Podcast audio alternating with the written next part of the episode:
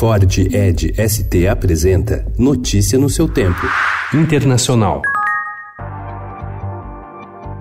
O presidente dos Estados Unidos, Donald Trump, afirmou ontem que cancelou um ataque ao Irã 10 minutos antes, quando um general disse que ao menos 150 pessoas morreriam na ação.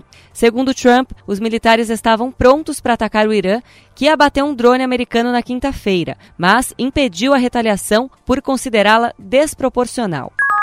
Ainda na Casa Branca, Donald Trump orientou funcionários da agência de imigração a conduzir uma operação contra cerca de duas mil famílias de imigrantes que tenham recebido ordens de deportação. Segundo o governo americano, a operação de deportação deve começar amanhã em ao menos 10 cidades do país. A operação Family Op está planejada para alguns dos principais redutos de imigrantes no país, como Houston, Chicago, Miami e Los Angeles.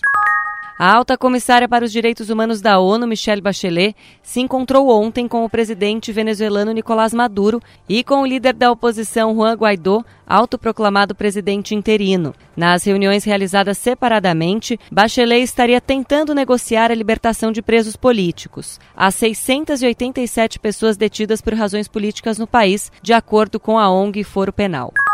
A União Europeia alertou ontem mais uma vez ao futuro ministro britânico que o acordo do Brexit, concluído em novembro com Theresa May, não é renegociável. Os líderes do bloco, que se reuniram ontem sem May, analisaram por 10 minutos a situação do processo de divórcio do Reino Unido da União Europeia, programado para 31 de outubro, segundo uma fonte europeia. Notícia no seu tempo. É um oferecimento de Ford Edge ST, o SUV que coloca performance na sua rotina até na hora de você se informar.